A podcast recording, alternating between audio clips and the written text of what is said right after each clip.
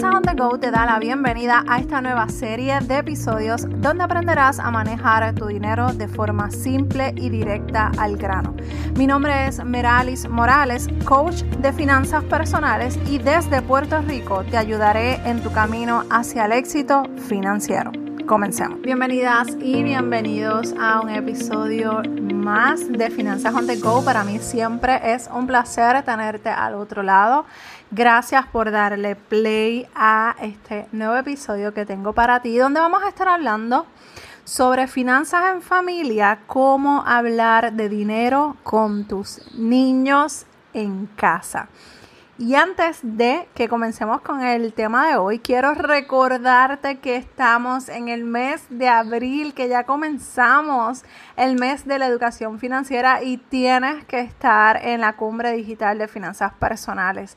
Allí vamos a estar hablando de presupuesto, hábitos financieros, mentalidad financiera, abundancia, independencia financiera, comunicación en pareja, de dinero, seguro de vida y cómo manejar situaciones de robo de identidad y dónde reportarlas. Así que necesitas estar allí en la cumbre digital de finanzas personales. Son cuatro horas de puro contenido espectacular donde yo sé que vas a salir con las herramientas correctas para que conquistes tus finanzas personales.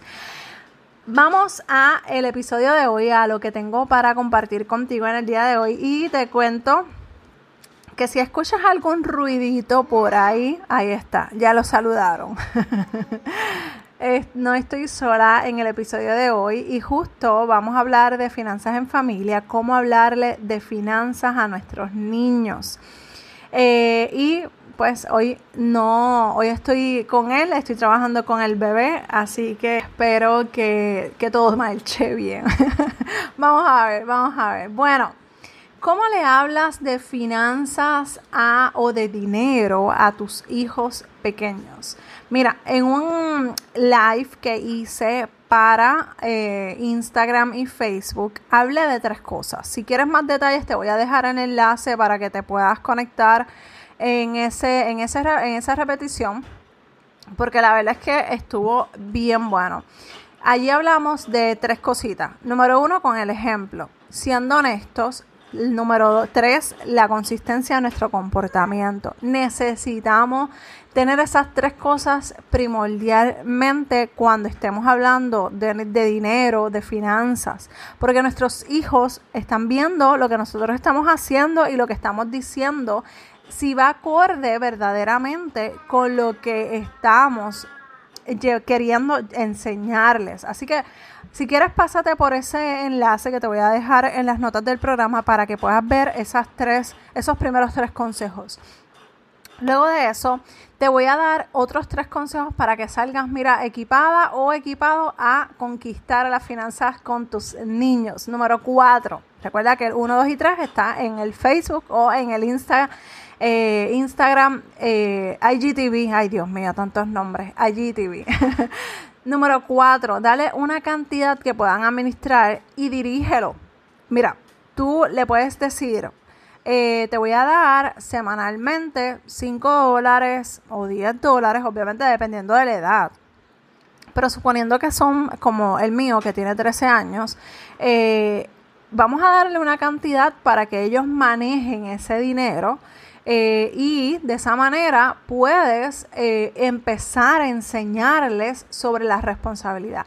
Y puede, y puede que no esté, no estemos, no necesariamente tienes que hablar, o sea, darle efectivo, o sea, darle dinero, porque yo sé que la situación está como que un poquito apretada para estar enseñándole con dinero real, pero hagan un juego, este, enséñales que al final pues van a tener su recompensa.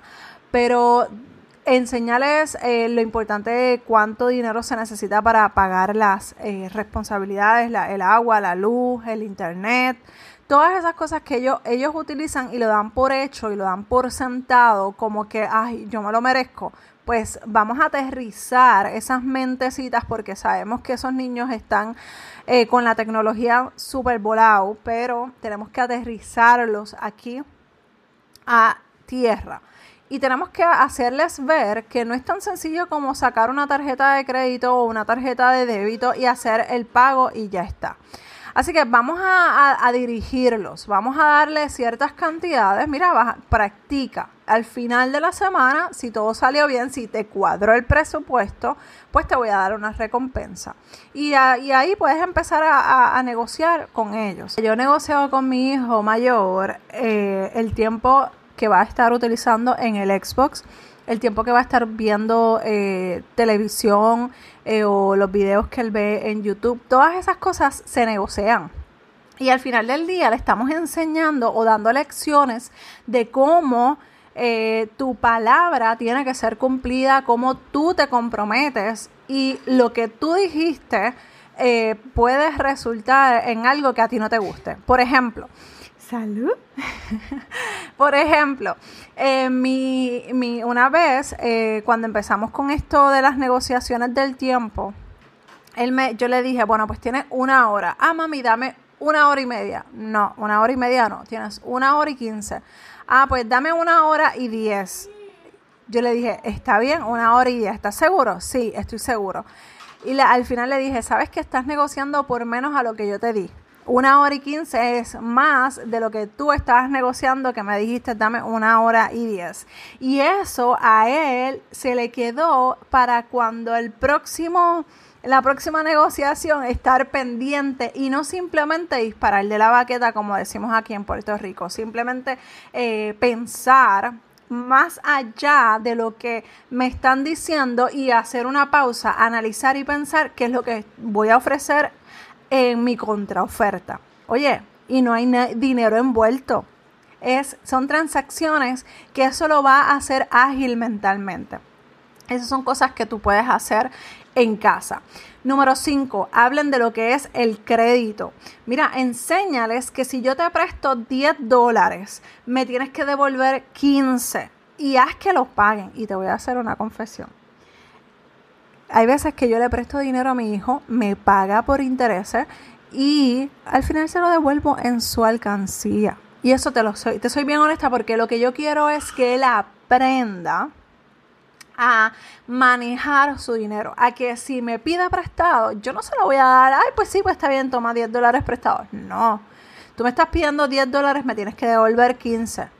Y cuando ya yo le digo eso, la primera vez que pasó, le cobré como 12 dólares, una cosa así.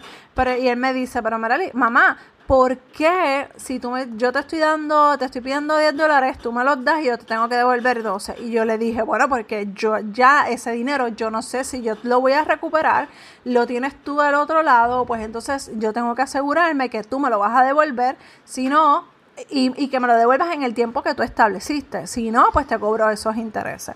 Y así tú vas haciéndole eh, ver eso de, lo que es el crédito. Y si pasó el tiempo y no cumplieron con su palabra, aumentale 5 dólares, 2 dólares, la cantidad que tú entiendas. Porque lo que queremos es que ellos aprendan a manejar el dinero, el crédito y todas esas cosas. Y número 6, habla de lo que es el mal gasto. Mira, una de las cosas que yo también le enseño a mi hijo mayor, que le he enseñado ya, pues con el tiempo ya está un poquito más eh, claro con, esta, con este tipo de educación. Pero cuando hablamos del mal gasto, eh, yo le digo a él, le pregunto, una vez él se antojó de unos audífonos, y estas son situaciones reales. Eh, una vez se antojó de unos audífonos porque los que él tenía en casa no los encontraba y se antojó de otros audífonos o había pasado algo en casa que no, sé, no me acuerdo cuál era, la situación con los audífonos que tenía en casa, pero él quería estos nuevos adicionales. Y yo le pregunto, ¿eso vale X cantidad de dinero? ¿Tú crees que te hacen falta otros audífonos que pudieras utilizar ese dinero para otra cosa que verdaderamente le puedas sacar el provecho? Que verdaderamente puedas aprovechar y comprar algo que sí necesites. Y no le estoy diciendo no lo compre, ese es su dinero, eso es la forma en la que él quiera manejar porque es dinero que o se ha ganado o sus abuelos, sus tíos, su, quien sea le ha regalado. Y al final del día es él quien toma la decisión. Así que cuando yo lo aterrizo y le pongo los pies sobre la tierra, él lo que hace es que es verdad, mami. Yo creo que o voy a buscarlo. Yo no sé cuál era el asunto de los otros audífonos en casa, pero se, lo hice recapacitar. Ese dinero, en vez de malgastarlo, lo que pasó fue que lo utilizó en algo que verdaderamente necesitaba. Y esos son pequeños detalles que tú puedes utilizar para enseñarles a tus hijos. Si te fijas, no tienes que estar hablándole, ay, mira todas las deudas, mira el dolor de cabeza, yo no puedo dormir. Mira, eso es parte de ser honesto.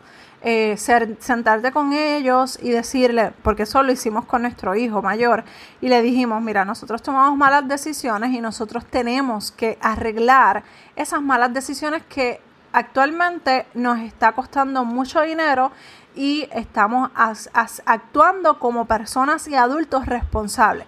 No entramos en detalles con él porque eso no es algo que le corresponda, pero sí le dijimos, necesitamos, que en aquel momento él estaba en una escuela afuera, o sea, que estaba en un colegio, necesitamos que cuides tus libros, que cuides tus uniformes, que cuides tus zapatos, porque son gastos que, que no queremos hacer para no malgastar o salirnos de un presupuesto, un presupuesto que ya estaba establecido para saldar deudas.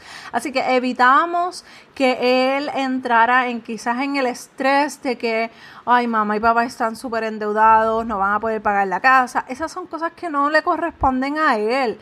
Eh, lo que le corresponde a él es cuidar sus cosas, velar porque eh, si salió del cuarto apagó la televisión, el abanico, el aire todas esas cosas que son pequeñas acciones que sí ellos pueden hacer, pues mira, van a cambiar eh, la situación verdaderamente dentro de la casa, los haces partícipes, que eso es algo sumamente importante, que ellos se sientan eh, parte importante de las finanzas de casa.